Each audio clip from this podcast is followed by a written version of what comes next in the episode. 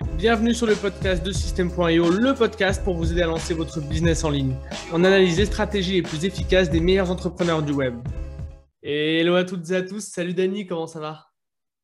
Ça va et toi, Antoine? Bah, Écoute, super, euh, super. Ça me fait super plaisir de t'avoir pour ce 17e épisode du podcast de System.io. Toi, Dani, tu es, euh, consultant SEO, tu es notre consultant SEO euh, chez System.io. Déjà, est-ce que ça va ce matin? On tourne un petit peu en mode Écoute, je ne suis pas trop du matin. ah ouais? un peu du... Mais je me suis dit, c'est mieux de faire ça le matin. Tu vois, je me suis réveillé bientôt. J'ai un peu pris des notes sur ce qu'on va aborder et tout. Donc là, je suis chaud. Comme ça, c'est fait. Et après, j'ai l'après-midi pour bosser un peu sur mes projets aussi. Donc voilà ça, va te, ça va te réveiller un peu, même s'il n'est pas si tôt, mais, euh, mais ouais, ça va, ça va te mettre dedans. Quoi. Ça va te mettre dedans. Euh, ok, bah trop cool. Trop cool, trop cool. Est-ce que tu peux te présenter un peu pour ceux qui ne te connaissent pas? Ouais, bien sûr. Alors, euh, ça fait 4-5 ans que je fais du SEO. Donc, j'ai commencé quand j'avais 15, 15 ans, 16 ans, en créant un site web, etc. Je, je bossais dessus. Euh, ensuite, je l'ai revendu et, euh, parce qu'il commençait à avoir quelques, quelques bons chiffres. C'était rien d'affolant, mais il avait 300 visiteurs par jour et moi, je ne voulais plus trop m'en occuper. Donc, euh, j'ai revendu ce site web et j'ai continué à me, former au, SEO de mon côté. Et pendant le lycée, bah, j'ai commencé à travailler au McDo. J'ai assez vite vu que je n'aimais pas trop ça. Quoi. Donc, fait, je me suis dit, bah, vas-y, j'essaie de faire du SEO à côté comme un petit job étudiant.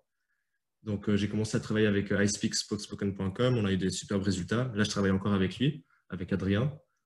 Euh, ensuite, j'ai travaillé avec André de Traffic Mania. J'ai sorti une formation avec lui. Et là, bah, je, vous ai rejoint, la team System.io. Et je travaille aussi avec deux, trois autres clients à côté. Donc, voilà, c'est cool. Tu peux juste nous rappeler ton âge? Là, j'ai 20 ans. Voilà, 20 ans. Donc, ouais. Parce que là, tu nous, tu nous sors un CV à rallonge et tu as 20 ans. donc, ça promet. Euh, ça promet, ça promet. Ouais, c'est marrant ce truc de, travailler au McDo comme étudiant, mais d'avoir un autre job étudiant à côté euh, en, SEO. Quoi. Ouais, non, c'est assez marrant. Bon, après, c'était pas, pas en même temps. Peut-être qu'il y a eu deux mois que c'était en même temps, quand j'ai vraiment commencé à en avoir marre du, McDo. Mais euh, franchement, c'était une bonne expérience parce que bah, tu te rends compte du monde réel et tout, et que c'est pas facile. Quoi, et du coup, ça donne envie de sortir de ce monde-là et de faire quelque chose qui te plaît vraiment. Quoi. Donc, voilà. Je suis assez d'accord que, ce genre d'expérience, ça t'apprend un peu la vie, quoi. Ça te, ça te met sur les rails. Ok, bah nous aujourd'hui, pendant cet épisode, on va essayer de, prendre un maximum de ton expertise. On va essayer de savoir comment monter un site de zéro, euh, ou, alors pas forcément de zéro, mais voilà, comment monter un site jusqu'à 300 000 visiteurs par jour, euh, voire un peu moins, voire un peu plus, en fonction de, voilà, de ce que tu vas nous dire, etc. Euh, voilà, l'idée c'est que à la fin de cet épisode, quelqu'un qui n'a pas encore de site ou alors qui vient de lancer son site puisse bah voilà, avoir des bases applicables et concrètes pour, pour, pour pouvoir démarrer un site et, et, puis le monter progressivement à quelques centaines, voire quelques milliers de visiteurs par jour. donc voilà, moi ce que je... Ouais, vas-y, je t'en prie. Non, non, il n'y a pas de souci. C'est un peu c'est l'objectif. Quoi. Donc, moi, je me suis bien préparé. On va sortir avec plein d'infos concrètes. Grosse euh, pression. Grosse pression. OK. Euh, alors, pour commencer, j'ai envie de te demander euh, voilà, là, si je veux lancer un site, qu'est-ce que je dois faire Quelles sont, les, quelles sont les, bonnes pratiques à appliquer dès le début? Peut-être que tu peux également rappeler ce qu'est le SEO pour ceux qui ont une vision un petit peu, vague. Mhm, bien sûr. Bah, alors, le SEO, déjà de manière générale, c'est tout simplement se positionner sur des mots-clés sur Google, sur Bing, sur des moteurs de recherche pour apparaître quand euh, un prospect, un futur client euh, fait une recherche, par exemple, comment perdre du poids, on va apparaître en premier si on vend des produits sur euh, la perte de poids. Donc ça, c'est vraiment la, base du SEO, c'est simplement apparaître sur Google le plus haut possible pour être visible. mais aujourd'hui, j'aimerais aller un peu plus loin que ça. Et déjà, juste pas seulement pour le SEO, mais juste pour créer un site de manière générale. Pour moi, la base, c'est vraiment comprendre sa niche, comprendre ses clients, ses prospects. Et c'est vraiment de là que tout part, en fait, parce que le SEO, ça fait partie du marketing. Et donc, euh, pour moi, c'est vraiment ça le plus important au début. Quand tu veux lancer un site, un business en ligne ou autre, c'est vraiment, tu dois faire un travail de recherche à ce niveau-là et vraiment comprendre ta niche, comprendre tes prospects, tes clients, le problème, pour ensuite pouvoir euh, créer une vraie stratégie autour de ça, tu vois. Donc, pour moi, ça, c'est vraiment la base. Euh, ensuite, euh, bien sûr qu'il y, a plein de choses à savoir, donc savoir écrire des titres, etc. Mais ça, on va en reparler plus tard dans, le podcast. Mais pour moi, c'est vraiment, ça le plus, le plus important au début, faire ce travail de recherche, bien comprendre où on veut aller, qui on veut aider et quel problème on veut résoudre. Et ça va vraiment aider pour euh, le SEO et on va le voir plus tard euh, avec euh, la technique, la recherche de mots-clés, etc. Et donc là, si on résume un peu, en fait, toi, ce que tu dis, c'est qu'avant de te lancer tête baissée dans le SEO, savoir pourquoi on le fait en fait et à qui on s'adresse et bien comprendre l'environnement de sa clientèle, de, de ses prospects bah, pour pas faire, pour pas faire n'importe quoi. Bah bien sûr, parce qu'en plus, tu, peux, tu peux avoir une tonne de trafic, mais si, si, c'est du trafic vide, il va te servir à rien parce que tu ne le, convertis pas après, en fait. Donc, le SEO, c'est bien, tu peux avoir plein de visiteurs, mais euh, finalement, c'est des chiffres vides. Il faut, que faut que ces visiteurs ils convertissent et qu'ils amènent du chiffre d'affaires ou qu'ils fassent évoluer l'entreprise. Donc, euh, donc voilà. quoi. C'est pour ça que ce travail de base, il est vraiment important de comprendre pourquoi, à qui on s'adresse, etc. Quoi. Ouais, c'est pas une fin en soi d'avoir du trafic. Il faut savoir comment faire. Hmm. Ok. Euh, ok, ok. Bah, comment on fait alors si on, si on veut lancer un site C'est quoi les premiers réflexes à avoir? Euh, là, tu veux qu'on parle un peu au niveau du stratégie de contenu, technique? Tu veux partir sur quoi d'abord? Euh, bah Là, si je crée un site, tu vois, avec euh, WordPress, System.io, peu importe, qu'est-ce que je fais en premier? Est-ce que j'envoie des articles Est-ce que une fois que j'ai bien compris ma cible, tu vois, j'ai acheté mon nom de domaine, etc. Est-ce que qu'est-ce que je fais? Je, Le truc est lancé, j'achète un thème et puis j'envoie plein d'articles. Comment ça se passe? Hmm, tu commences, ouais, à mon avis, tu commences par euh, une recherche de mots-clés et des idées de contenu. Donc euh, voilà. La technique, ça va, on va se concentrer après. Et donc, ouais, au départ, c'est vraiment savoir avoir un plan en fait. Pas partir, euh, comme on disait avant, pas partir tête baissée. Il faut vraiment avoir un plan, savoir qu'est-ce qu'on va rédiger, à quel rythme, etc. Et donc, pour ça, moi, je commencerai d'abord par avoir une liste des concurrents actifs et aussi de leurs réseaux sociaux, savoir mais plein de choses en fait, quels livres nos futurs clients peuvent lire, quels influenceurs ils suivent, etc. etc. Vraiment avoir, euh, faire une sorte d'Excel où on va lister tous les sites concurrents, toutes les chaînes YouTube concurrentes, tous les, tous les profils de réseaux sociaux de nos concurrents, etc. pour avoir une base de données sur laquelle on peut s'informer de ce qui fonctionne bien ou pas dans la niche, pour ensuite pouvoir euh, faire une recherche de mots-clés et un plan de contenu et écrire nos articles. Donc après, bien sûr, euh, ce n'est pas aussi simple que ça. Il y a plein d'outils pour le faire. Et ça demande, c'est un gros travail. Hein. C'est vraiment un travail, mais qui est important, tu vois. Parce que sans ce travail, tu pars dans toutes les directions et finalement, tu as très peu de résultats. Et nous, si on veut avoir des résultats rapidement, on est obligé de faire ce travail de recherche au début et vraiment avoir un plan d'action structuré. Quoi. Ok, donc toi, ce que tu, ce que tu dis, c'est qu'une fois qu'on connaît bien son client, c'est vraiment de faire un plan, euh, un plan de contenu avec une recherche de mots-clés approfondie avant toute chose. Ouais, Ok. Comment tu fais cette recherche de mots-clés une fois que tu connais un petit peu ton environnement concurrentiel? Quel outil Alors, tu, utilises euh, Comment ça se passe? Alors, la recherche de mots-clés, euh, déjà, ça dépend si, si tu as du budget à investir ou pas. Tu peux le faire avec des outils gratuits. C'est mieux de compléter avec des outils payants, mais je vais commencer avec les outils gratuits. Donc, la base de la base, c'est vraiment le moteur de recherche Google. Tu peux en tirer plein, plein, plein d'informations. Mhm. Surtout que maintenant, il y, a, il y, a, plein de fonctionnalités sur Google, donc c'est vraiment intéressant. Donc moi, ce que je ferais de base, c'est juste rechercher les thématiques principales de la niche et voir ce que Google, ce que Google propose. Donc euh, dans la barre de recherche, tu vas avoir euh, les suggestions qui s'affichent quand tu écris ta, ta, recherche. Et ensuite, tu as encore euh, souvent maintenant, souvent tu as les FAQ maintenant. Donc tu peux cliquer sur les questions, ça affiche encore plus de questions. Ça, c'est pas mal. Et tu as aussi les, recherches liées tout au fond de la page. Donc c'est par là que je commencerai. Ce que tu peux faire aussi pour compléter ça, c'est euh, sur Chrome, tu peux télécharger deux extensions qui sont pas mal. C'est euh, Uber Suggest et euh, Keywords Everywhere. Et ces deux, ces deux extensions, en fait, elles vont compléter la page Google en elle-même. Donc, ça va vraiment s'afficher sur la page où tu fais ta recherche. Et ça va ajouter des idées de mots-clés. Uber Suggest, il va aussi ajouter des, des volumes de recherche. Donc, c'est vraiment par là que je commencerai. C'est faire ses recherches et vraiment pas trop se limiter. rester dans sa niche et partir un peu dans toutes les directions et voir ce que Google nous propose et tout, mettre ça sur un, sur un Excel, sur un Google Sheet pour garder ça de côté. Je commencerai par ça. Euh, ensuite, ce que je ferai, c'est aller typiquement sur YouTube, sur euh, le site de mes concurrents et aller voir quelles vidéos ont le plus de vues, quels sont les sujets, aller voir quels sont les articles qui ont le plus de commentaires, par exemple, aussi. Il y a des sites aussi qui montrent les articles les plus populaires, etc. Regardez ça. Ça, ça peut être une bonne base. Et après, là où les, outils payants deviennent utiles, comme euh, Ahrefs ou SEMrush, c'est vraiment pour euh, analyser le volume de recherche, voir si des mots-clés sont intéressants ou pas, pour après filtrer et garder que ce qui est, ce qui est bon, en fait. Hmm. Après, il y a des. Voilà, c'est assez limité, mais tu vas sur Uber Suggest, euh, tu peux avoir quand même le volume gratuitement. Ouais. Si vraiment il n'y a pas de budget, il y a quand même moyen de, faire quelque chose. bien sûr. Euh, après, bon, ça va pas être optimal. Ok, donc en fait, toi, tu commencerais par vraiment faire une espèce de brainstorming où tu dis tous les mots-clés de ta niche avec un petit peu le volume si tu peux le trouver. Euh, vraiment faire une première, un premier brouillon de tous ces mots-clés-là.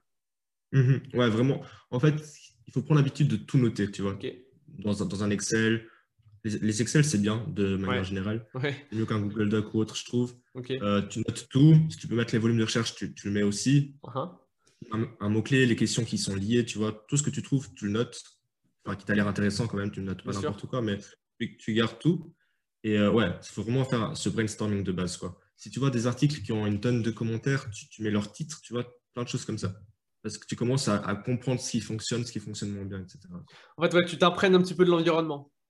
Ouais, exactement. Qui fonctionne en SEO. Ok, ça marche. Une fois que tu as fait ça? Après, c'est euh, le plan de contenu. Ok. Donc, en fait, on va parler de, de cocon sémantique, de maillage interne. Et en fait, c'est important, euh, comment dire, de, de créer des, ouais, des cocons, des sortes de, je sais pas comment le dire en français, mais ouais, des, zones sur ton site en fait où tu adresses certaines thématiques différentes. Typiquement sur System.io, on, on adresse l'affiliation, les tunnels de vente, etc., etc. Et donc souvent, nous, on va vouloir viser un mot-clé principal qui est euh, très recherché, qui est concurrentiel. Et il faut que cette page qui vise ce mot-clé, elle soit soutenue par d'autres pages de la même thématique. Tu vois. Donc là, sur, euh, sur un fichier Excel, par exemple, je commencerai à créer plusieurs, euh, plusieurs feuilles où je vais garder les différentes thématiques. Tu vois. Par exemple, dans la perte de poids, on peut garder le sport, l'alimentation, les compléments alimentaires, etc. Et on va commencer à trier les mots-clés de cette manière pour avoir des thématiques qui, commencent à se dessiner.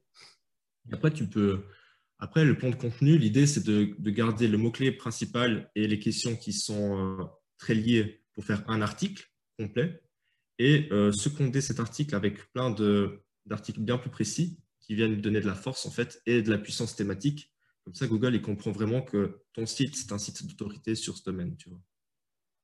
Donc, euh, nous, par exemple, si, là, si on parle de SEO, dans le SEO, tu vas avoir le, SEO technique, tu vas avoir la création de contenu, tu vas avoir la recherche de mots-clés. Alors, tu vas créer un, guide complet sur le SEO. Tu peux créer des guides complets sur la recherche de mots-clés et sur le backlinking, sur la technique qui viennent appuyer l'article principal sur le SEO. Et après, tu peux encore créer d'autres articles, par exemple, les meilleurs outils pour faire une recherche de mots-clés, comment savoir si c'est un bon mot-clé. Et ces deux articles-là, ils viennent appuyer l'article sur la recherche de mots-clés qui, lui, appuie l'article sur euh, le SEO de manière générale. Tu vois. Tu fais vraiment une structure pyramidale, en fait, qui prend tout le jus vers le haut, vers la page principale. Quoi. je vois. En fait, tu organises euh, tous tes mots-clés que tu as recherchés préalablement autour de thématiques. Et en fait, euh, l'idée, c'est de, Avant, donc là, on n'a toujours pas créé de contenu. Hein. On est toujours sur l'organisation, sur, sur le travail en amont. Euh, mhm. Et, en fait, on va, on va organiser le contenu de manière à ce qu'il soit vraiment regroupé par thématique, par sous-thématique et, euh, et par sujet principaux, en fait. De manière à vraiment faire comprendre à Google et aux internautes que le site est sur telle thématique et que en fait, ça se décline sur plusieurs sous-thématiques et que le tout soit bien organisé. Mhm. Ouais, et chaque thématique bien à sa place pour que la, la puissance sémantique, on va dire, enfin vraiment que parce que les, moteurs de recherche, c'est des robots finalement, c'est des algorithmes. Et, euh, même au niveau des humains, tu vois, si tu arrives sur un, article de SEO, bah, c'est sûr que, que, les backlinks, ça va t'intéresser, c'est sûr que la recherche de mots-clés, ça va t'intéresser. Donc, tu gardes vraiment thématique par thématique pour euh, garder cette puissance euh, entre cocon, entre eux, tu vois. Ok. Bah, c'est plutôt très, très clair à ce niveau, je pense. En tout cas, pour moi. Une fois qu'on a fait ça, est-ce qu'on commence directement à créer le contenu ou est-ce qu'on a encore d'autres étapes avant? Euh, tu peux commencer à créer le contenu et en parallèle, il faut aussi euh, développer la popularité du site. Ok. Euh, tu veux parler duquel en premier? C'est égal. Bah, toi, là, si tu devais reprendre un site ou alors avec tes clients, une fois que tu en es là, est-ce que tu commences à développer la popularité ou alors le contenu ou alors tu le fais en même temps, mais du coup, ta question, c'était vraiment sur lequel tu développes en premier et pas sur ce que tu fais en premier? Alors, bon, si, si j'étais en train de partir de zéro sans avoir trop de budget ou autre, je commencerai avec le contenu parce qu'il faut, appuyer la stratégie sur quelque chose et donc sur le contenu en termes de SEO. Donc, on peut commencer avec euh, le contenu. Ça marche. Euh, au niveau du contenu, d'une fois que tu as tout planifié et tout, bah après, il faut, il faut l'écrire en fait. Et pour l'écrire, il y a quand même des règles à suivre. Et ce n'est pas forcément facile pour quelqu'un qui ne s'y connaît pas. Et, mais le plus simple, c'est de comprendre l'intention de recherche. Et à nouveau, en fait, c'est comprendre la personne qui est derrière son écran. Donc, nous, quand on vise un mot-clé, on veut comprendre ce dont la personne a besoin pour créer un article, une pièce de contenu qui va répondre à ce besoin. Tu vois. Donc, euh, tout ça, ça peut être fait. Il n'y a pas besoin d'avoir fait Harvard pour, pour réussir. Hein. Mm. Donc, euh, ce que tu fais, c'est que tu cherches ton mot-clé sur, euh, sur Google, sur YouTube, et tu regardes quels sont les résultats qui apparaissent, quel est le format des articles, quel type d'article c'est. Est-ce que c'est des articles, des, tutoriels? Est-ce que c'est des articles de type liste? Est-ce que c'est des études de cas? Est-ce que c'est des interviews, etc. Tu regardes les vidéos YouTube, qu'est-ce que c'est comme contenu? Et tu essaies de créer un contenu qui s'approche le plus de ça.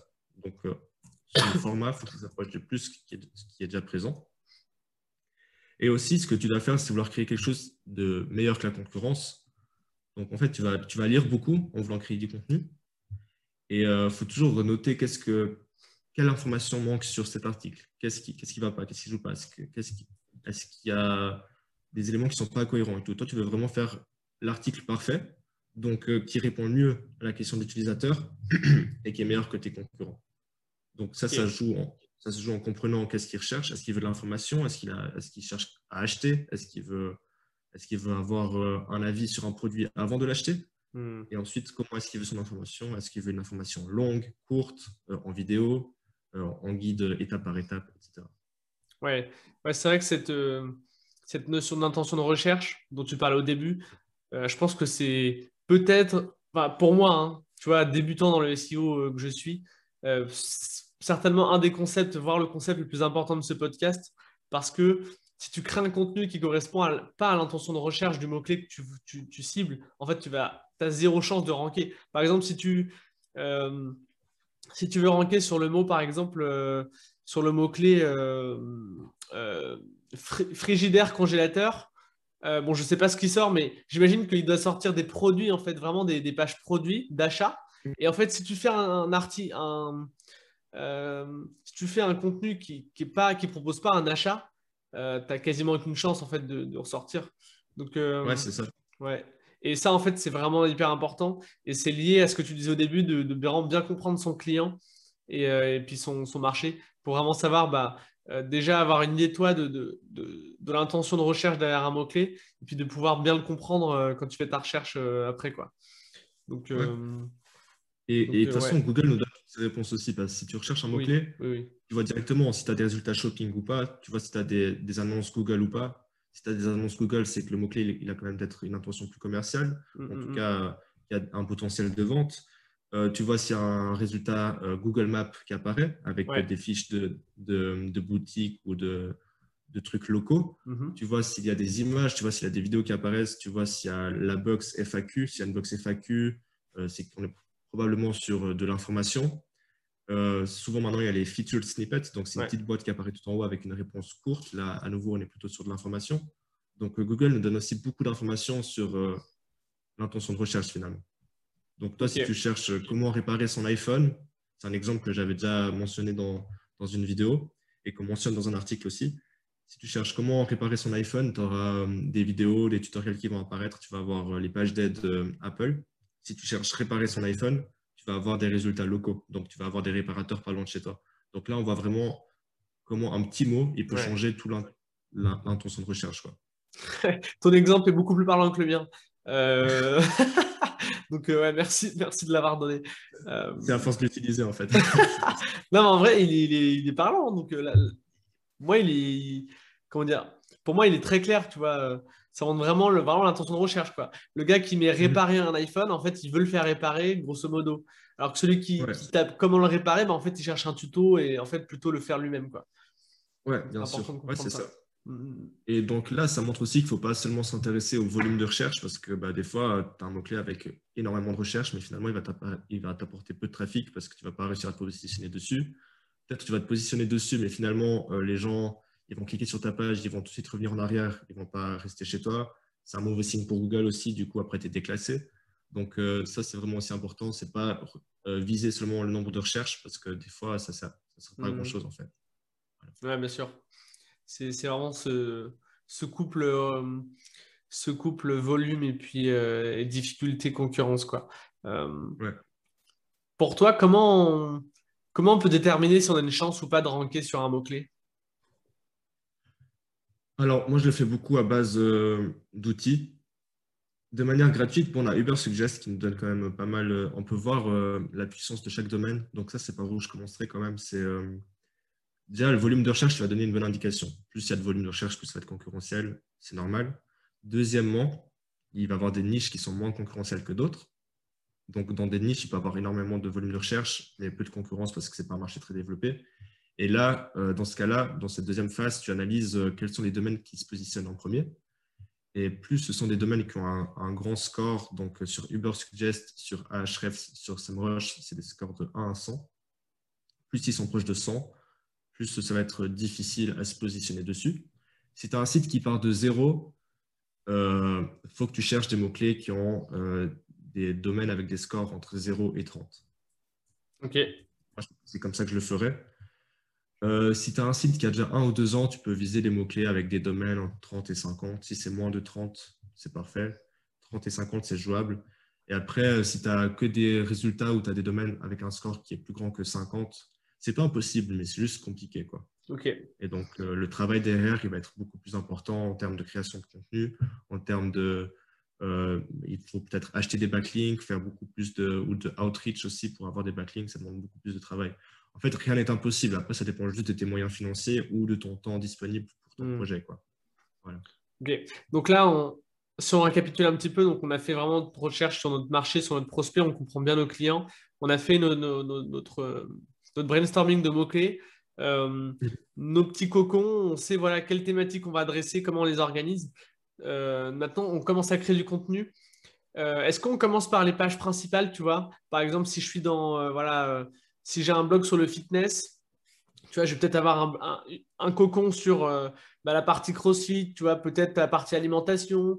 Est-ce que je commence par les guides complets des sous-thématiques? Et ensuite je décline sur les petits, les petits sujets autour euh, et ensuite je fais des liens entre eux comment, Par quel ordre je, quel ordre je suis Alors, c'est une bonne question. à mon avis, au début, tu peux commencer par il faut commencer par euh, les articles qui ont un meilleur coût d'opportunité en fait. Tu t'en fous des cocons au début, enfin tu t'en fous pas, mais hmm. tu vas organiser ça en cocon euh, par la suite. Au début, tu essayes de, de, viser les mots-clés où tu as le plus de potentiel. Et si tu peux, euh, dans la même thématique, comme ça, tu peux en tout cas déjà les, lier entre eux. Hmm. Et parce que ensuite, justement, tu vas commencer un travail de promotion du contenu du blog et tu vas, écrire, tu vas créer de plus, de plus grands articles et là, ça va donner un boost général. au début, en tout cas, tu vas avoir des résultats rapides. Tu peux commencer à viser, euh, à mon avis, il faut viser ces mots-clés peut-être un peu plus longue traîne, moins concurrentiels, où tu as des chances de te positionner. Pour, euh, bah, déjà, juste une question de motivation aussi. Si tu as des résultats rapidement, ça te pousse à vouloir faire encore mieux. Et euh, ouais, à mon avis, c'est plus stratégique. Après, il me semble que. Enfin, ce que tu as voulu dire, c'est que pour une page principale d'un cocon, euh, tu n'es pas forcément obligé de créer un énorme guide, tu vois. Donc, nous, c'est euh, l'approche qu'on a avec System.io. Mais euh, ce qu'on peut faire aussi, c'est typiquement, et les gens, ils le font peu, mais ça fonctionne très bien, c'est créer une page catégorie, mais qui est personnalisée à fond, tu vois. Une simple page catégorie où tu as, comme une page de blog, où tu as seulement des articles qui sont listés dessus. Tu peux faire, surtout maintenant avec WordPress ou System.io, par exemple, tu peux personnaliser chacune de tes pages et donc, tu peux faire des, euh, pages euh, catégories où tu vas vraiment donner du contenu informatif plus la liste d'articles. Et donc, finalement, ça crée. Euh, si la page catégorie correspond bien à l'intention de recherche, et ben, finalement, tu n'es pas forcément obligé de créer un énorme guide pour la page principale de ton, de ton cocon. Quoi. Oui, c'est sûr. page catégorie. Et comme ça, tu as même un maillage interne qui se fait directement. C'est un peu plus facile à gérer. Et il y a beaucoup de, de, sites qui le font et ça fonctionne très bien. Après, ça demande faut pas juste lancer une page catégorique qui sert que à lister les articles. Il faut qu'elle soit, elle soit bien écrite, bien designée, bien euh, structurée. Hmm. Et tu peux vraiment faire. Il euh, faut que ce soit une vraie landing page en fait. D'ailleurs, chaque page de ton blog devrait être une landing page parce que ça, faut convertir le trafic. Mais il faut hmm. vraiment euh, cette question de mettre en avant le contenu et, de bien expliquer les choses. Quoi. Ok. pour reprendre un petit peu ce que tu as dit, donc tu parlais de mots-clés de longue traîne. Donc les mots-clés de longue traîne, tu, tu, peux juste expliquer en deux secondes ce que c'est pour ceux qui ne savent pas Ouais, alors généralement, c'est des mots-clés qui sont déjà un peu plus longs. Ouais. Donc, euh, comment réparer son iPhone 12, par exemple, ça va être un mot-clé de longue traîne Mm. parce qu'il est long. Euh, après, tu peux avoir des mots-clés de longue traîne qui sont courts dans le nombre de mots, mais euh, parce que généralement, ce sont des mots-clés qui vont avoir moins de volume de recherche, en fait. Donc, euh, donc voilà.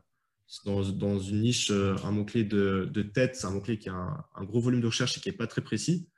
Un mot-clé euh, du milieu, c'est euh, préparer son iPhone, donc c'est Mm. précis, beaucoup de recherche, on ne sait pas exactement, mais c'est déjà assez précis. Et longue traîne, c'est très précis et généralement plus long. Ouais, Euh, ok, très bien. Quand tu disais aussi une page, créer une page catégorie, est-ce qu'on parle de la page en fait un petit peu pilier d'un cocon ou est-ce que tu parles d'autre chose? Ouais, une page catégorie, ça peut très bien être une page pilier d'un cocon. Après, il faut qu'elle apporte de la valeur, comme je disais avant, en fait. Ouais, qu'elle si corresponde à l'intention euh, de recherche en fait. Ouais, c'est ça. Ok, Et euh, faut pas. euh, mais euh, on peut aussi faire comme on fait sur System.io, ça veut dire que pour chaque page pilier du cocon, on peut créer euh, un, sup- un superbe article. Quoi. Hmm. Ouais, bien sûr, bien sûr. qui peuvent fonctionner. Et Ouais, là, nouveau, puis, pour, euh, pour savoir quel choix faire, excu- excuse-moi, Non, pour, vas-y. savoir, euh, pour savoir quel choix faire, euh, souvent, ce qu'il faut faire, c'est regarder la concurrence, en fait, regarder ce qu'ils font, si, si ça fonctionne pour eux. Et donc, à nouveau, là, des outils comme Uber Suggest, gratuitement, ils peuvent nous aider parce qu'ils nous donnent aussi l'estimation euh, du trafic. SEMrush, il me semble que même avec un compte gratuit, on peut avoir beaucoup plus d'informations que Ahrefs. Ok. Voilà. Ouais, Href, je ne sais pas si on a beaucoup de choses gratuitement. Je suis pas Euh, certain. il a, un ou- il a le- l'outil maintenant qui est cool, c'est Ahrefs Webmaster Tools. Ouais. Et ça, c'est pas mal parce qu'on peut auditer son site gratuitement. Euh, leur, leur outil euh, d'audit, il, est vraiment, euh, il est vraiment cool. Donc ça, ça vaut la peine. par contre. Ok, Et on peut suivre un peu la tendance de trafic et de, de mots-clés de, de son site aussi. ok, ça marche. Très bien. Donc, pour en revenir un petit peu sur le contenu, donc, euh, on crée nos pages en fonction de l'intention de recherche en- et, et- et en ciblant les mots-clés les, pro- les mots-clés avec le plus de potentiel en premier. Euh, on, lit, on lit entre eux en fonction des cocons qu'on a, qu'on a, sur lesquels on a réfléchi auparavant. Donc, juste pour être très précis sur le terme de, de lier les articles entre eux, en fait, tu, tout simplement faire des liens entre euh, des articles, euh, entre des articles de même catégorie.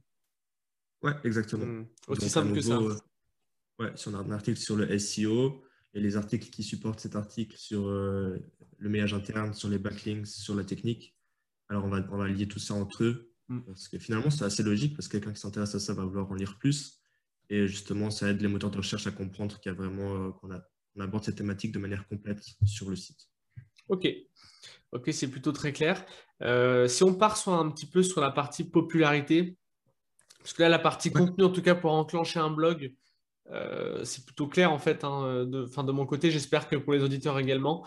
Donc voilà, pour, pour, pour créer, un, un- pardon, pour créer un, un site de début, c'est vraiment la stratégie que tu recommandes euh, en te basant sur tous les résultats que tu as eus. Et puis Dieu sait que tu en as eu avec tous tes clients dont tu nous parles au début.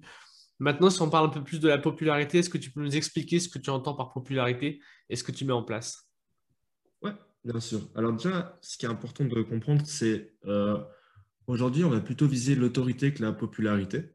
Donc, euh, j'ai préparé un exemple pour ça, Ah yes. euh, pour, pour imaginer le concept. Donc, euh, imagine, tu as Mark Zuckerberg qui te donne euh, un conseil. Tu vois, s'il te donne un conseil de manière générale, peu importe le conseil, bah, tu vas l'écouter parce que c'est Mark Zuckerberg, il est hyper connu et il dit pas n'importe quoi. Donc ça, c'est la popularité, tu vois. Tu écoutes parce que c'est parce que c'est lui, parce qu'il est connu. Par contre, s'il te donne euh, un conseil sur euh, l'entrepreneuriat, là, tu vois, il a une figure d'autorité et son conseil, il a un certain poids. Donc, tu vas l'écouter et euh, appliquer ce qu'il te dit. Donc, ça, c'est l'autorité. Par contre, s'il te donne un conseil sur le jardinage, tu vas juste l'écouter et tu te dis, bon, il ne doit pas dire n'importe quoi, c'est Mark Zuckerberg, mais sans plus, tu vois. Ouais, ouais. Et donc, c'est la différence entre popularité et autorité. Et nous, on cherche l'autorité. Donc, être populaire plus avoir une expertise dans un domaine. Pour que quand on donne un conseil, qu'on écrit un blog, un article, etc., pour qu'il ait une vraie valeur et qu'il y ait cet aspect de, de confiance, en fait. C'est ce qui va aider à mieux se positionner sur Google, tout simplement. Donc, euh, aujourd'hui, on, va plus vers la direction d'autorité où c'est aussi plus important euh, d'avoir vraiment une figure d'expert dans un domaine et euh, donc, ça sert plus à rien, enfin, ça ne sert pas à rien, mais ça sert. Faut pas essayer d'avoir des liens de plein de sites différents. Il vaut mieux avoir des liens de sites dans la même thématique que la nôtre, parce que ça renforce cette autorité en tout cas. pour la question de backlink spécifiquement.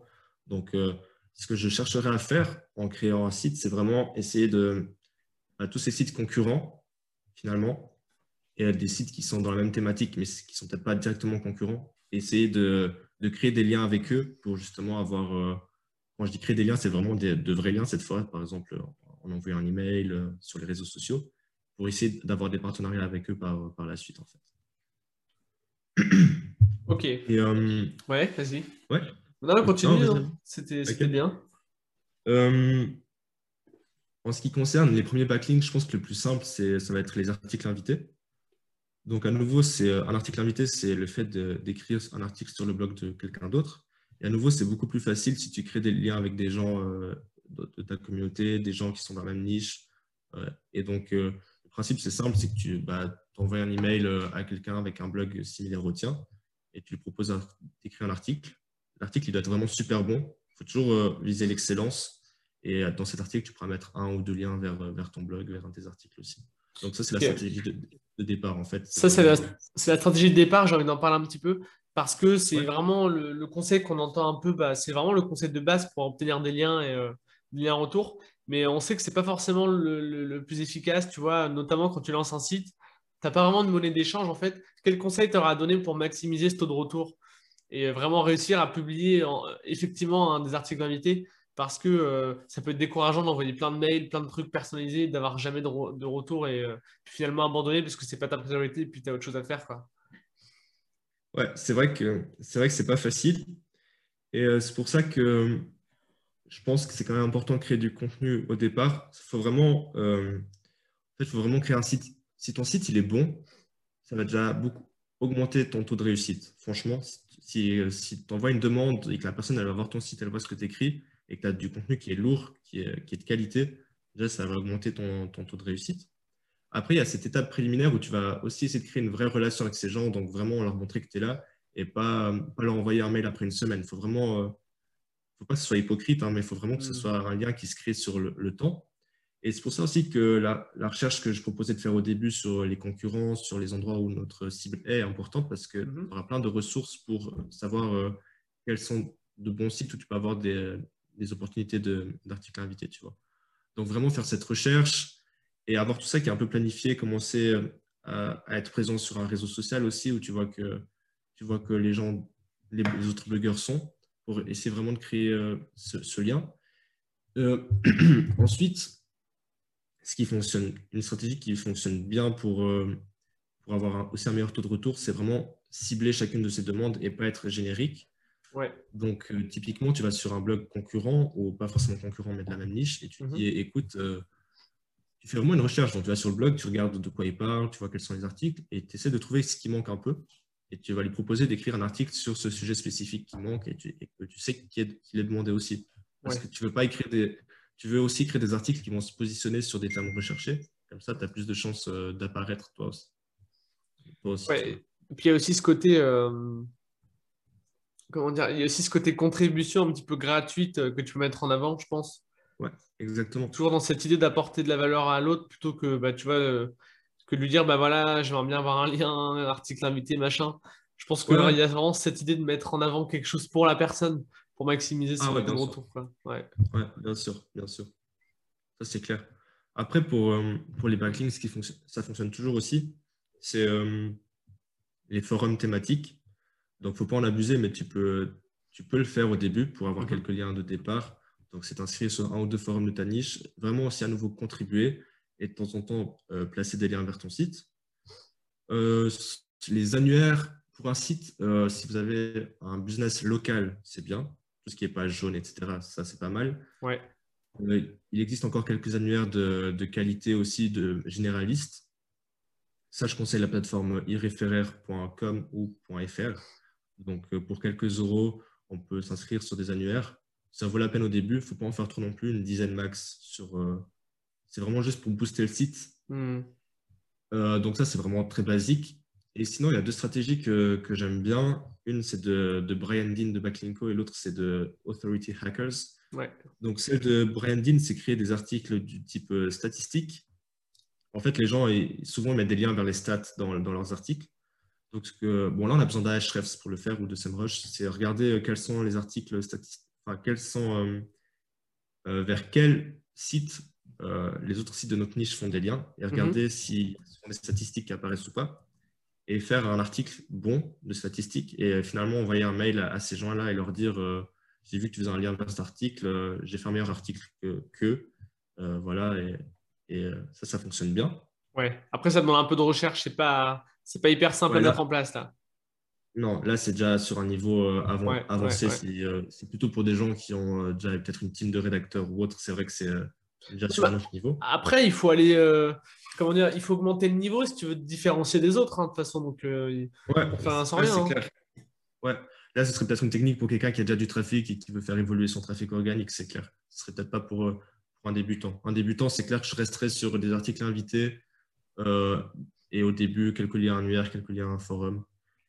Après, à mon avis, ça vaut le coup de s'y intéresser. Hein. Enfin, là, je te coupe, excuse-moi, mais même pour un débutant, à mon avis, ça vaut le coup d'aller creuser cette méthode que tu viens de donner. Euh, parce que, en fait, euh, avoir un bon lien dès le début d'un site, je pense que ça peut faire une bonne différence. Là, non, c'est clair. C'est clair.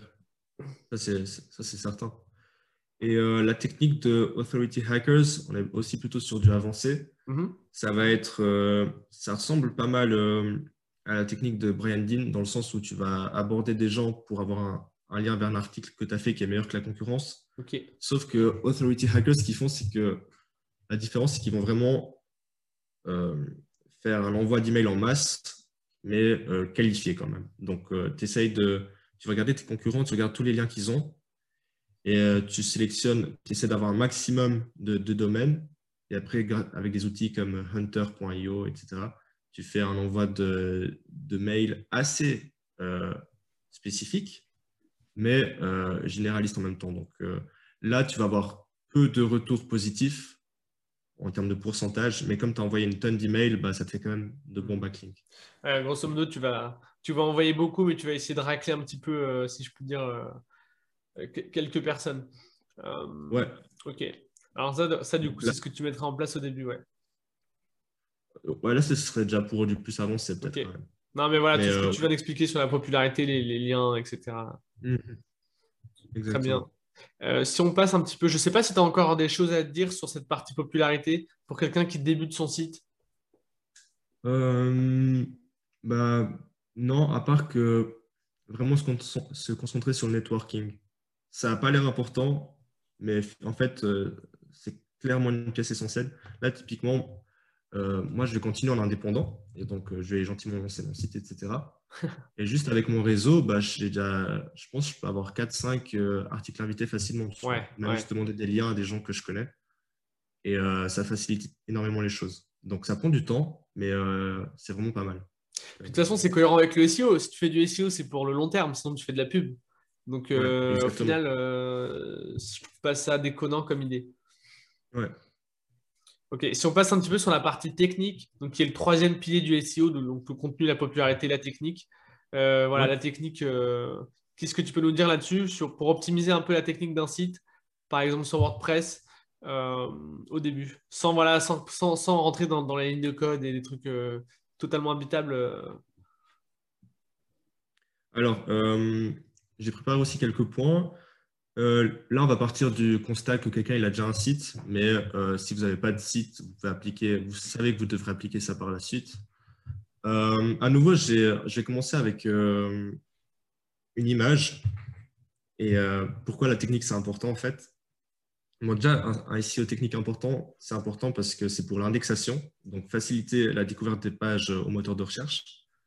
Donc, Google, Bing, etc., c'est des robots qui scannent votre site web et euh, votre site, il va avoir un budget alloué, donc il ne va pas forcément visiter toutes vos pages.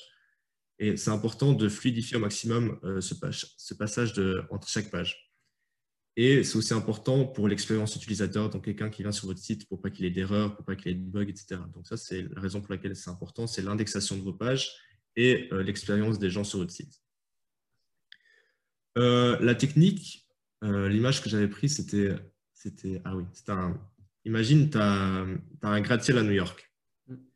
Le gratte-ciel, il est super beau et tout. Ton site, il est super beau comme, comme le gratte-ciel, tu vois. Mais l'ascenseur, il est en panne. Bah, en fait, les gens, ils vont pas visiter le gratte-ciel et ils vont pas aller tout au sommet, tu vois. Et ils vont pas visiter tous les appartements, tous les bureaux, etc.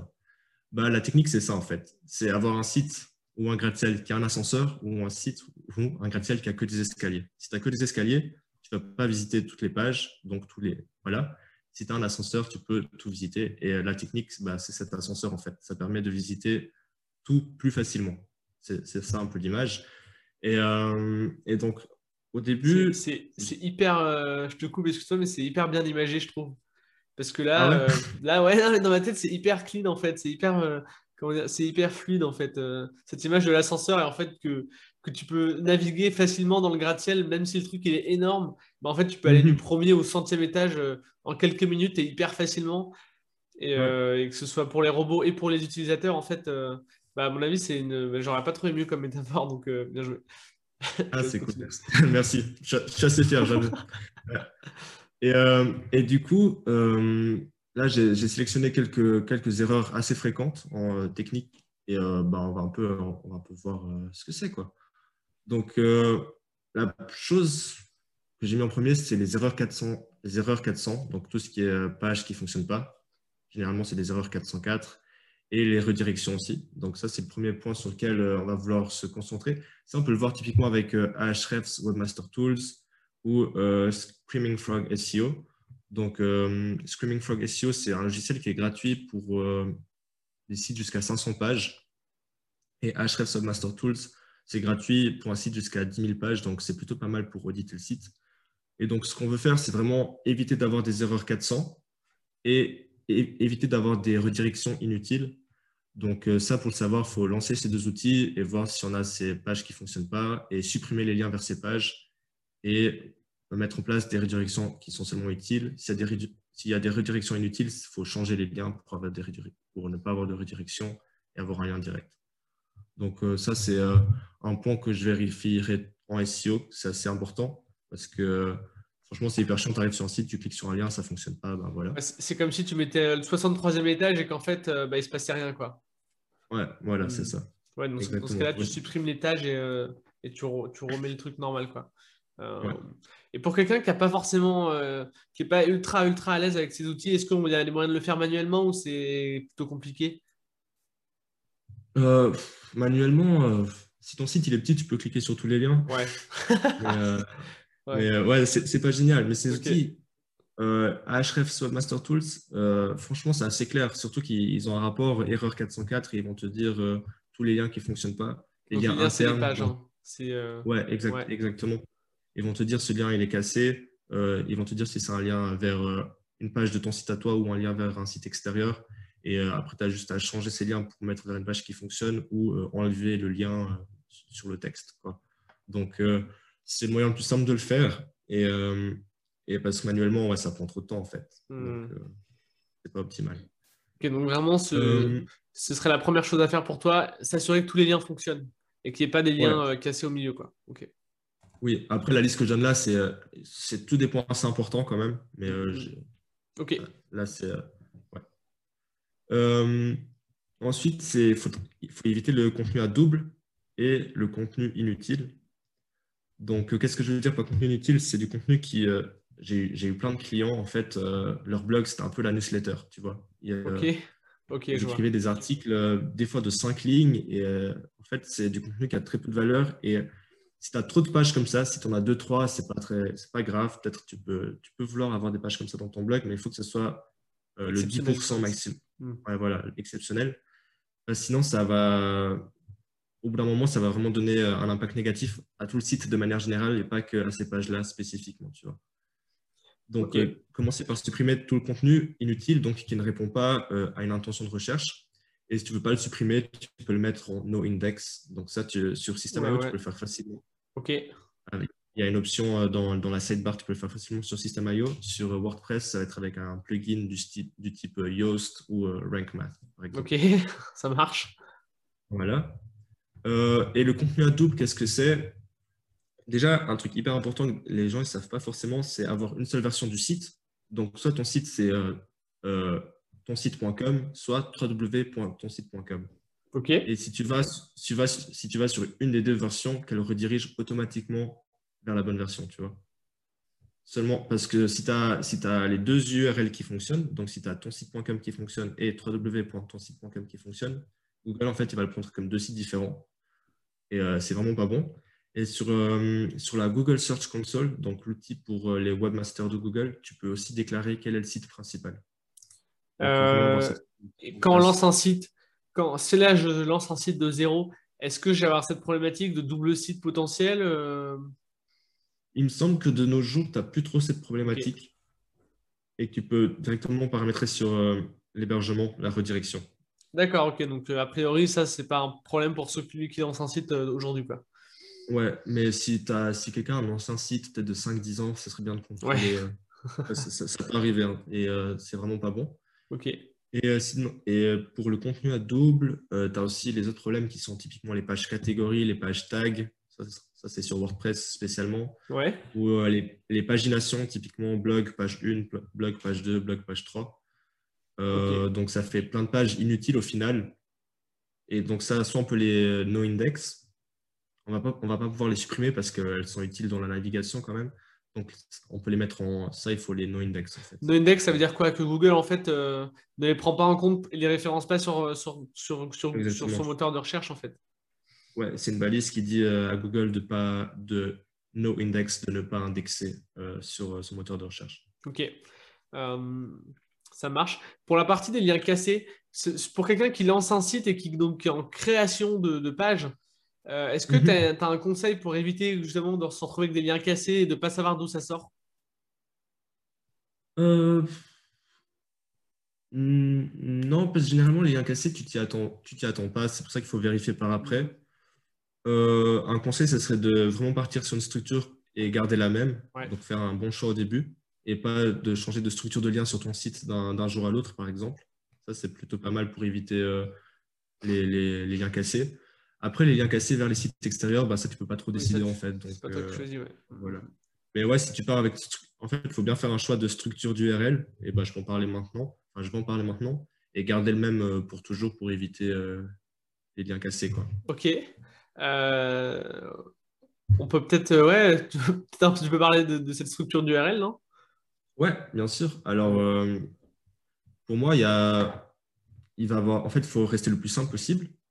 Et je propose deux choix. Généralement, c'est soit à domaine.com slash article, soit domaine.com slash catégorie slash article. Donc ça, c'est les deux, structures que je conseille de. Tu peux donner des exemples de catégories? Tu vois, qu'est-ce que tu appelles catégorie? Alors, euh, par exemple, imaginons, euh, nous, sur System.io, on a publié un article euh, Comment avoir des backlinks, mm. qui fait partie de la catégorie SEO. Alors, soit je conseille d'avoir systemio.com slash comment avoir backlink, soit je conseille systemio.com slash SEO slash comment avoir article. Ok, très clair. Vraiment rester simple. le préfixe de la, de la, catégorie, je le conseille s'il y a vraiment beaucoup de thématiques différentes pour donner un peu plus de puissance thématique à, chaque article. Si vous n'avez pas beaucoup de thématiques différentes sur votre blog, je pense qu'on peut garder juste la structure euh, simple de base. Est-ce que c'est... Ouais, vas-y, tu allais dire un truc. Tu dire un truc. Euh, je vais juste dire aussi, à tout prix, euh, quand on pense SEO, SEO, on, veut, on pense sur le long terme. Une erreur que je vois souvent, c'est mettre une date, une année dans l'URL. Ah oui. Si vous êtes un, magazine, euh, ça peut être bien parce que certains événements, ils sont vraiment ancrés dans le temps et donc euh, pour apparaître, ça va être mieux d'avoir la date euh, dans l'URL. Par contre, si vous êtes un article de blog, il faut éviter d'avoir 2019, 2020, 2021 dans l'URL parce que peut-être vous allez mettre l'article à jour pour 2022, sauf que votre URL, elle va rester la même, donc on voit 2021 dans l'URL. Et si vous changez l'URL, bah, il faut mettre une redirection en place. Donc, c'est plus simple de ne pas mettre d'année dans ces URL exception pour les journaux, pour les magazines. je, suis assez d'accord avec ça. Euh, concernant les catégories dont tu parlais juste avant, est-ce que ça a un mhm. lien avec les cocons sémantiques dont on parlait au début ou est-ce que ça n'a rien à voir hein? C'est-à-dire que, est-ce que tu vois, par exemple, si je suis toujours sur cette, euh, sur cette thématique de, de voilà de comment dire de la musculation par exemple est-ce que je peux faire une catégorie alimentation parce que je fais un, cocon sur l'alimentation? Est-ce que je peux faire une catégorie euh, euh, salle de sport parce que je fais un cocon là-dessus? Est-ce que vraiment c'est catégorie égale un cocon ou est-ce que c'est catégorie c'est vraiment gros et dans chaque catégorie on va mettre plusieurs cocons et voilà quel est le lien en fait entre les deux ouais bien sûr. À mon avis, ça dépend aussi de la taille du site, combien d'articles on va vouloir écrire. Donc, si on se retrouve avec énormément de contenu, on peut avoir des, sous-cocons qui se forment dans une catégorie. Généralement, pour un site qui, euh, qui, va avoir une dizaine, voire une quinzaine de pages par cocon, euh, enfin par catégorie, je garderai euh, cocon égale catégorie ou catégorie égale cocon. Après, c'est sûr que si on commence à avoir vraiment, vraiment beaucoup d'articles, ça va commencer à se segmenter hmm. de plus en plus. D'accord. Et là, là, toi, comme ça, dans quel cas tu conseillerais de, faire une structure d'URL avec catégorie? Dans quel cas tu conseillerais de ne pas en faire? Parce que tu disais qu'on avait les deux choix, mais comment on choisit finalement? Euh, À nouveau, euh, si, euh, si, vous voyez que vous allez avoir trop de beaucoup de catégories, là, je pense que c'est bien de segmenter et d'avoir ce préfixe. Et s'il y a peu de catégories, on peut directement omettre la catégorie dans l'URL. Et, et, voilà, c'est le nombre de thématiques qu'on va aborder sur le site finalement. Ok, ça marche. Par exemple, si c'est un site avec 3-4 thématiques principales, on peut omettre si c'est un site avec 10, 12 catégories, là, je pense que ça peut être intéressant de mettre. Euh, aussi, même visuellement, on peut se retrouver sur le site où on est, etc. Ça peut, ça peut aider. Ouais. Quoi. Ouais, donc ça, c'est encore, euh, encore vachement euh, influencé par le travail de début, en fait, de recherche sur, sur les mots-clés, puis sur le marché dans lequel on est. Quoi. Ouais, exactement, parce que justement, si on fait bien ce travail de recherche, on sait combien, jusqu'à combien d'articles on peut écrire au total finalement, mm. ou on sait combien on veut écrire d'articles au total. Et euh, donc, ça permet vraiment de commencer à estimer la stratégie, savoir euh, si on va avoir beaucoup de pages ou pas. Ça va aider pour mettre en place une bonne navigation, etc. Parce que plus on a de pages, euh, plus il faut optimiser la navigation pour que ça soit facile de passer d'une page à l'autre. Donc, c'est pour ça que ce travail de recherche au début il est hyper important, en fait. Hmm. Et ça marche. tout à l'heure, un petit peu plus tôt, tu parlais de... tu disais que chaque page devait être une landing page. Est-ce que mhm. tu veux développer un petit peu ce point?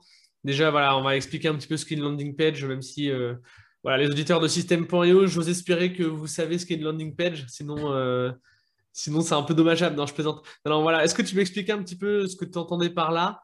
Et puis, euh, comment, quelles sont selon toi les meilleures pratiques pour optimiser les conversions sur un blog et puis, pas pour, et puis pour vraiment tirer un maximum de valeur de son trafic? Ouais. Bon, alors, une landing page, si on traduit littéralement, c'est une page d'atterrissage.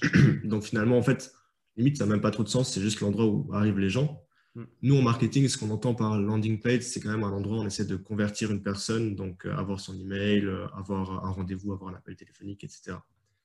Donc, quand je dis qu'on veut que chacune des pages soit une landing page, c'est-à-dire que chaque page doit être optimisée pour la conversion, en fait. Et donc, euh, si, vous, si sur votre site, vous voulez avoir un maximum d'emails, il va falloir optimiser chaque page pour la capture d'email et donc avoir plusieurs formulaires par page. Et en fait, la stratégie, c'est essayer d'être plus précis euh, pour chaque page ou pour chaque catégorie de page. Donc, euh, si on a une page sur, euh, par exemple, toute la catégorie de référencement sur System.io, sur chacune de ces pages, on peut avoir des bonus spécifiques au référencement qu'on peut télécharger contre un email. les bonnes pratiques que je conseille, c'est avoir au minimum trois formulaires par page, un au début, un au milieu, un à la fin. J'ai remarqué que ceux dans la sidebar, ils convertissent pas trop. Donc, euh, la sidebar, si vous voulez en avoir une, ça peut être peut-être plus pour du branding, par exemple, ou pour la navigation aussi. aussi. Euh, vous pouvez avoir euh, un appel à l'action, mais il ne va pas trop convertir. Donc, vous pouvez le mettre dans la sidebar en tout cas, pour ne pas faire trop charger. Mais celui qui va convertir le mieux, de manière générale, ça va être l'appel à l'action qui est en haut, donc le plus, qui est encore visible sans, sans scroller en fait. Donc, vraiment avoir, essayer ouais, d'avoir euh, trois appels à l'action minimum par page. Ok. Donc, toi, pour... je conseille. Ok, vas-y, vas-y, vas-y. Et qui est le plus spécifique possible à la page. Donc, euh, voilà. Ouais, donc, plusieurs appels, plusieurs appels à l'action et des appels à l'action précis. Donc, euh, du bon sens, finalement. rien, il a pas, t'as pas vraiment, voilà, il n'y a rien de sorcier, en fait. C'est, c'est voilà, mettre des choses qui sont, qui sont hyper cohérentes avec ce que la personne lit puis on le mettre plusieurs fois pour lui rappeler euh, qu'elle peut. Ouais. Euh, je conseille d'éviter les pop-up sur euh, mobile. Sur ordinateur, on peut les laisser. Sur mobile, il y a souvent des bugs, c'est pas facile de les fermer. Des fois, il faut les dézoomer pour entrer l'email. Enfin, c'est vraiment pas optimisé. J'ai remarqué uh-huh. qu'il y avait souvent des soucis à ce niveau-là. Et ça peut aussi être un facteur pour que Google vous classe moins bien. Donc voilà. Euh, et ce qui fonctionne assez bien aussi, c'est les euh, exit pop-up. Donc, euh, quand l'utilisateur fait un mouvement de souris pour, qui va vers la croix, il y a une pop-up qui, qui, apparaît. Ça, c'est pas mal aussi. Ça peut être mis en place. Donc, pour les conversions, c'est pas mal du tout. Ouais. Tu parlais des facteurs qui, qui, qui, peuvent, qui peuvent pardon, amener Google à un petit peu déclasser le site. Tu peux expliquer un petit mhm. peu ce concept? Ouais. Alors, bah, déjà, il y a tous les facteurs qui sont ne pas suivre euh, de bonnes pratiques de technique. Donc, on n'a pas encore fini d'en parler, mais typiquement, si tu as beaucoup, si beaucoup d'erreurs 404, par exemple, euh, ça peut être un facteur parce que c'est. Voilà. Euh, après, tout ce qui est expérience utilisateur, donc rapidité du site, affichage sur mobile, il faut savoir que Google maintenant c'est Mobile Index First. Ça veut dire que c'est le robot pour mobile de Google qui va indexer vos pages principalement. Pas le robot ordinateur. Donc, euh, Google priorise l'indexation mobile. Ce que tu veux dire, c'est qu'il faut privilégier la, navigation sur téléphone que sur ordinateur. Euh, c'est vraiment la chose sur laquelle se focaliser pour avoir le plus de résultats, en fait. Il faut que les deux soient autant bien, en oui, fait. Oui, oui. Aujourd'hui. Il ne faut pas juste que le site soit optimisé pour mobile. Il faut qu'il soit autant bien sur mobile que sur ordinateur. Pensez les deux en même temps dans la création du site. Et pas que pour Google, hein, parce que oui les gens ils sont de plus en plus sur leur téléphone et je le vois bien dans les différents Google Analytics de mes clients. Euh, souvent, c'est du 50-50. Donc, euh, voilà. Système IO, c'est un peu différent parce qu'on a un logiciel. Mais euh, mes clients qui sont principalement des blogs, c'est vraiment 50-50. Mm. Et des fois, tu as même 40 ordinateurs, 10 tablettes et 50 smartphones. Donc, voilà. Ça, c'est vraiment important. rapidité du site, j'en ai parlé. Euh, maintenant, il y, a les, Core Web Vitals qui sont sortis. Donc, en fait, c'est un score basé sur euh, trois mesures. C'est l'interactivité, la vitesse et la stabilité du site. Euh, à nouveau, c'est l'expérience utilisateur qui entre en compte dans le classement des sites sur Google ou pas. C'est très récent, ça date de. Ils, ont commencé à prendre ça en compte en juin et juillet. Ils ont fait deux mises à jour des algorithmes Google pour prendre en compte ce facteur. Euh, et donc, euh, ouais, ça, c'est vraiment avoir un site qui apparaît rapidement, qui est rapidement interactif, donc on peut cliquer sur les différents éléments et qui est stable. Ça veut dire qu'on ne va pas avoir un élément qui apparaît au milieu de la page et qui fait euh, décaler le contenu vers le bas ou vers le haut. Ouais. après, bien sûr, il ne faut pas se dire que ces éléments, s'il y a quelque chose qui va mal, qu'on ne va jamais se positionner sur Google. Mais en fait, c'est juste une addition de petits facteurs qui va faire de gros résultats à la fin. Ok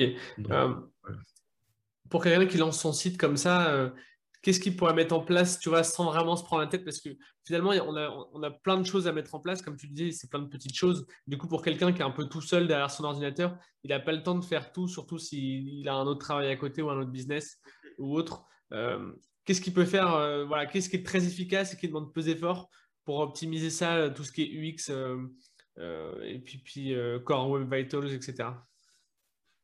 Alors, au début, à mon avis, le plus simple, c'est de, bah, de vouloir faire simple, en fait, pas vouloir faire un design trop compliqué, parce qu'on n'a pas les moyens de faire un design compliqué et qui reste fluide. Donc, euh, sur, en plus, euh, typiquement sur System.io, on a le constructeur. On peut aussi voir directement sur mobile. Donc, euh, vouloir rester simple et, et sur System.io, toujours voir ce que vous faites sur mobile et sur ordinateur. sur WordPress, y il y a des thèmes qui sont légers spécialement. Il y a Astra, il y a les thèmes WordPress de base aussi qui sont légers. Astra, il est plutôt pas mal parce qu'il est léger et assez euh, customisable. Il y a Hello de Elementor aussi. Donc, prendre un thème léger et, euh, et vraiment vouloir rester simple, ajouter de la personnalité plutôt avec des, couleurs, un code de couleurs par exemple, en ayant 20 000 éléments par-ci par-là. Euh, et vraiment jouer peut-être plus sur le branding, donc sur l'écriture, que sur le design du site pour avoir cette cette image de sérieux, on va dire, et pas vouloir tout de suite jouer sur le design. Le design, ça viendrait plutôt par après, quand vous avez plus de moyens et plus de temps euh, à passer là-dessus. Donc, au début, pour s'assurer de, respecter ces règles d'expérience utilisateur, c'est rester le plus simple possible, avoir une navigation claire avec un, bon menu, euh, et ouais, ne pas chercher à avoir 20 000 éléments. Et voilà quoi. Et toujours construire son site parallèlement sur euh, ordinateur et sur mobile. Sur WordPress, c'est faisable. Sur System.io, c'est faisable aussi maintenant. Donc, et donc, si on récapitule, ce serait ne pas avoir beaucoup d'éléments, rester assez simple, et puis s'assurer que, que le contenu est autant visible facilement sur le, navigateur euh, mobile que sur euh, l'ordinateur. Ouais. Et là, en fait, euh, c'est 80-20, quoi. Ouais, ouais, exactement. Et pour tester, pour tester tout ça, tu as, des outils, tu as PageSpeed Insights. Et tu as GT, GT Metrics aussi. Donc ça, c'est C'est les petits outils qui te, qui te donnent la, vitesse de ton site et qui te donnent une note en fait? Ouais, c'est ça. Donc là, à nouveau, l'objectif, c'est d'avoir le score le plus proche de 100. Forcément. Ouais. Ça marche. Est-ce que tu aurais d'autres conseils euh, un peu sur les SEO Peut-être que tu n'as pas terminé d'ailleurs, hein, parce que je te coupe un peu, mais euh, si tu n'as pas terminé, je t'en prie. Je sais pas, ça fait combien de temps qu'on est là ouais, Ça fait une petite heure. Ça fait une petite heure. Bon, euh, on est un peu sur la fin, même si on n'est pas à deux minutes. Hein. Alors, je vais parler encore de, deux points essentiels à mon avis. Ouais. Donc, le maillage interne, on en a parlé avec le, cocon, les catégories, etc. Je voudrais juste mettre, euh, ajouter deux éléments. C'est la règle des trois clics. Donc, euh, pour moi, ce que j'essaie avec tous mes clients, c'est que chaque page du site, elle soit accessible en trois clics depuis n'importe quelle page. OK. Euh, pour les blogs, franchement, c'est assez facile. Si tu as un énorme site comme Amazon, tu peux adapter cette règle pour avoir la règle des quatre clics jusqu'à cinq clics maximum. Mais pour quelqu'un qui a un petit site qui reste quand même normal avec 100, 200, 300 pages, la règle des trois, clics, elle doit être applicable. C'est-à-dire que depuis n'importe quelle page, pouvoir accéder à une autre page en trois clics. Donc ça, ça, ça, montre un maillage interne qui est efficace. Et justement, euh, c'est l'ascenseur dans, un bâtiment, quoi. Dans un immeuble. C'est ce qui permet d'aller facilement partout et au moteur de recherche de trouver toutes les pages et à vos utilisateurs aussi. Et euh, deuxièmement, et c'est logique, c'est de ne pas avoir de page orpheline. Une page orpheline, c'est une page qui reçoit aucun lien en fait. Donc, euh, ça peut arriver. Euh, des fois, tu as des pages qui n'ont jamais été liées depuis nulle part. Ou qui... Et ça, il faut absolument éviter. Ça arrive, ça arrive aux gens typiquement qui créent des landing pages juste pour, pour convertir des gens qui, qui sont amenés depuis, depuis les réseaux sociaux, par exemple, depuis des publicités Facebook ou autres. Mm-hmm. Donc, si la page ne doit pas être indexée sur Google, si elle n'a aucune valeur, il faut la mettre en no-index. Par contre, si elle peut avoir de la valeur, il faut avoir un peu de maillage interne pour pas que elle soit seule. Comme ça. Quoi. Ok. Euh, euh, et, le dernier conseil que je voulais donner, c'est par rapport aux images. Euh, les images, c'est un super potentiel de trafic. Et il faut bien les optimiser. Donc, les gens, ils sont, ils sont au typiquement de la balise alt. Donc, la balise alt, c'est une balise qui va décrire l'image au cas où elle ne peut pas s'afficher. Donc, ça, ça, il faut mettre le mot-clé, décrire l'image. Par contre, ce qu'il ne faut pas oublier, c'est le nom de fichier et ça, il faut qu'il soit optimisé à chaque fois. Donc, le nom de fichier, il faut que ce soit votre image.png, en l'occurrence, votre mot-clé.png. Euh, avoir des images qui sont compressées quand même pour pas qu'elles soient trop lourdes et pour pas qu'elles ralentissent votre site.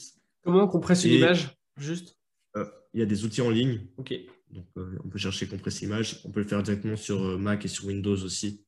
Donc, sur, sur Mac, on va le faire sur Aperçu.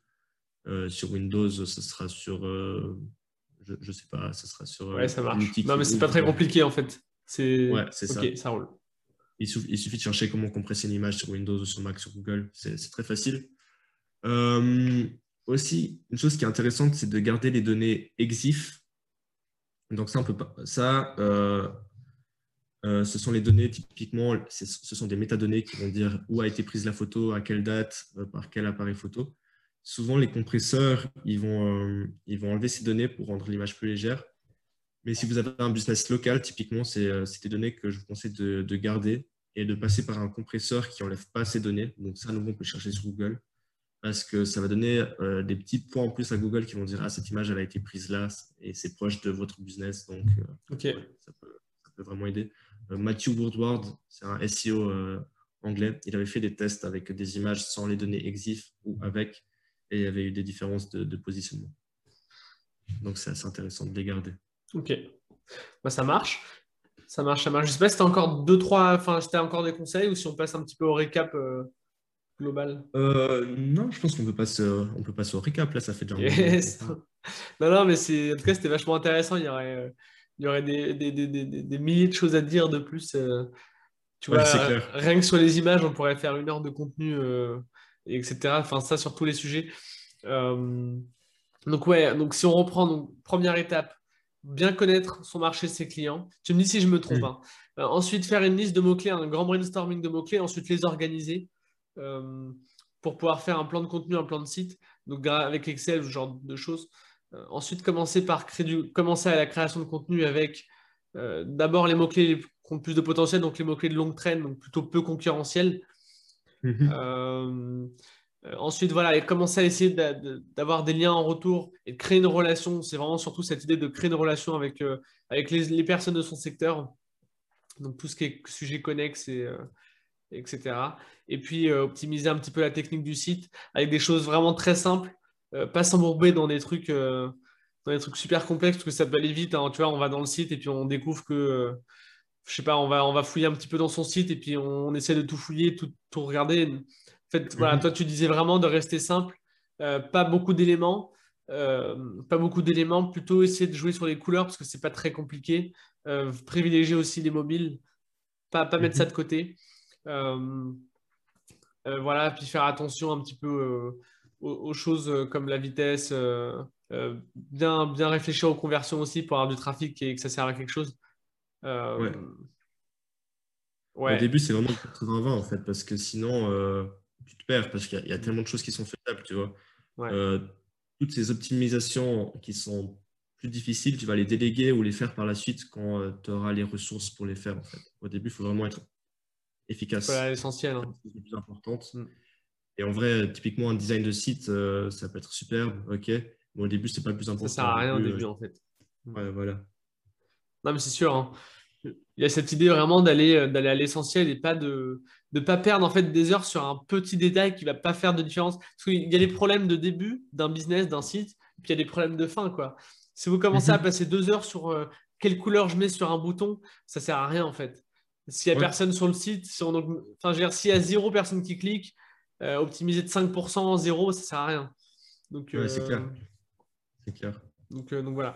Ok, est-ce que toi, tu aurais, euh, je passe un peu du cocaïne, est-ce que tu aurais un livre à recommander? Un livre à recommander Ouais, ouais, ouais. C'est peut-être que tu en as pas hein, d'ailleurs. Hein, mais... Euh. Je sais plus le titre. Ouais.